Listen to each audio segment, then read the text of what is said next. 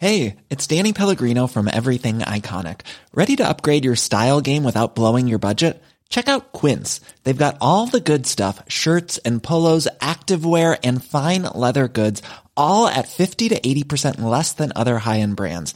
And the best part? They're all about safe, ethical and responsible manufacturing. Get that luxury vibe without the luxury price tag. Hit up quince.com slash upgrade for free shipping and 365 day returns on your next order. That's quince.com slash upgrade.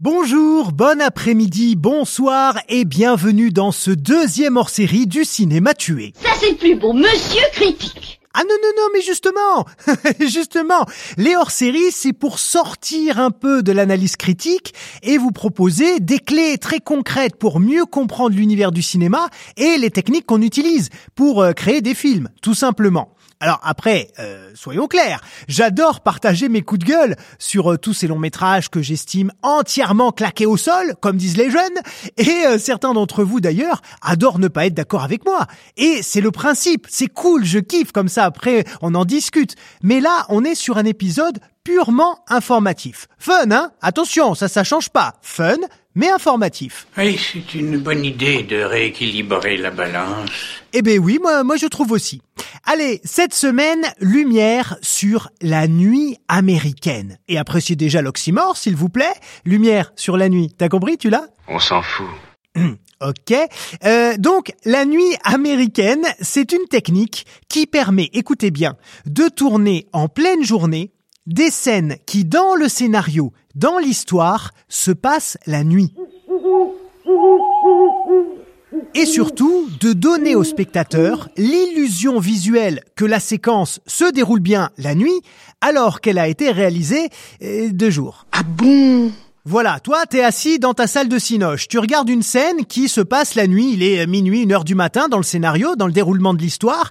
Eh ben, en fait, cette scène, elle a été tournée à 14 heures en plein soleil. Alors, comment on fait concrètement?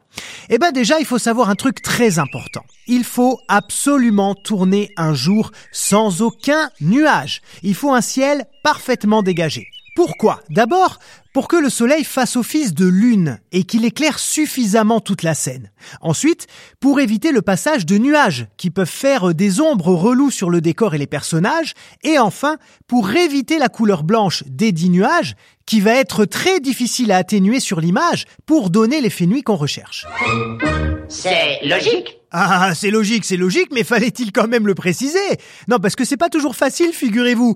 Imaginez, vous êtes au mois de novembre à Roubaix ou, euh, ou au mois de mars à Marseille sous un Mistral carabiné avec des énormes nuages qui vous passent au-dessus de la tête.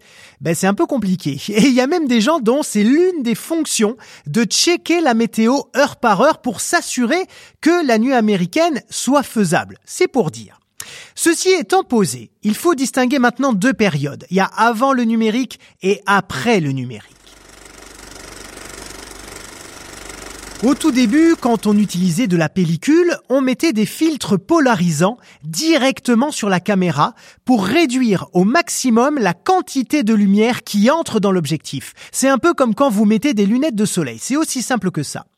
Et pour accentuer l'effet nuit, il y avait aussi des filtres rouges quand on tournait en noir et blanc pour baisser la luminosité du ciel et des filtres bleu foncé dès l'apparition de la couleur, évidemment pour créer cette teinte qui domine la nuit. Et là encore, c'est vachement simple à comprendre. C'est comme quand vous mettez des masques de ski.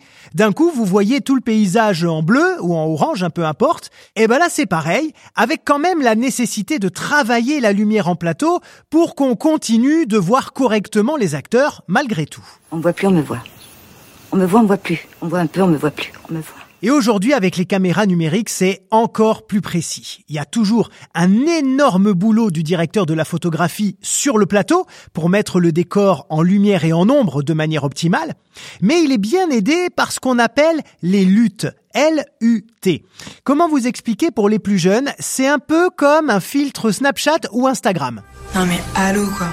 Je vous explique. Le réalisateur, quand il tourne, il regarde et il contrôle les images en direct via ce qu'on appelle un combo. Un combo, c'est un écran. Un écran qui lui montre ce qui est filmé. Et sur cet écran, on applique un filtre de nuit américaine. Pas sur la caméra, hein, entendez bien.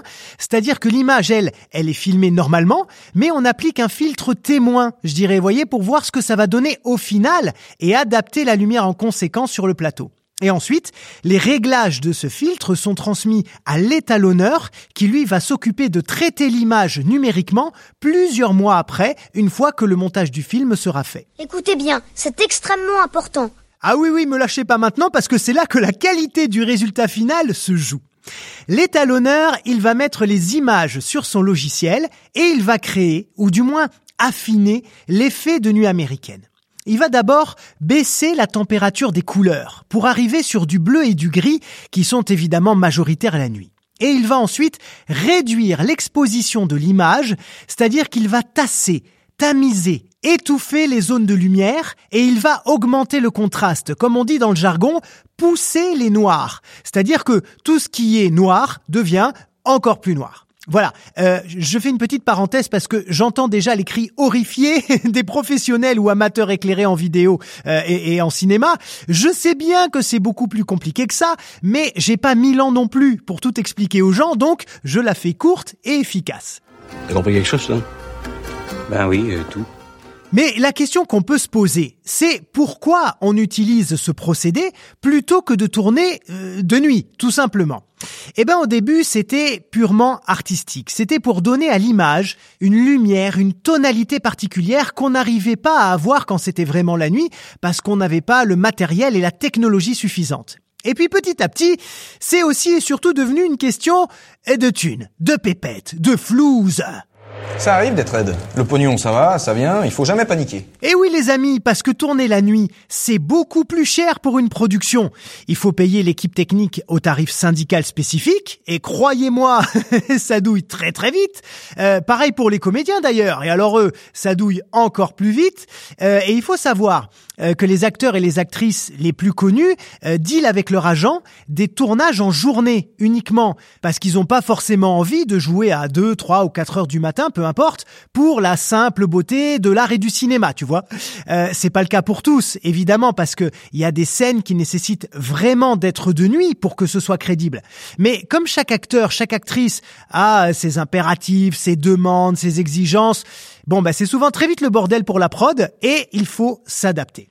Un bon exemple de ce que je vous dis, euh, c'est dans le film Les Visiteurs la Révolution, qui a été le tout premier dont je vous ai parlé dans ce podcast. Il y a en fait plusieurs scènes qui ont été tournées en nuit américaine, dont une qui rassemble Christian Clavier, Jean Reno, Marianne Chazelle, Harry Habitant, Pascal Nzonzi, Karine Viard et Alex Lutz, entre autres. Bon ben, voilà, vous avez compris.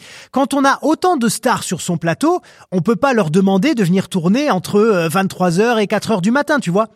Euh, donc pour les avoir tous en même temps, ben, tu tournes à des horaires de journée et tu te débrouilles avec cette fameuse technique de nuit américaine. On dirait Dame Ginette, messieurs. Dame Ginette Qu'est-ce qu'ils me veulent plus toi La couille Laissez-nous tranquille, c'est déjà pas facile. Je t'appelle la couille Côté euh, purement technique aussi, c'est contraignant parce que la nuit, il faut éclairer le décor pour que tous les personnages et toutes les zones importantes sur l'image en termes de narration soient correctement exposés. Donc ça demande énormément de matériel lumière et surtout une mise en place encore plus longue et encore plus fine.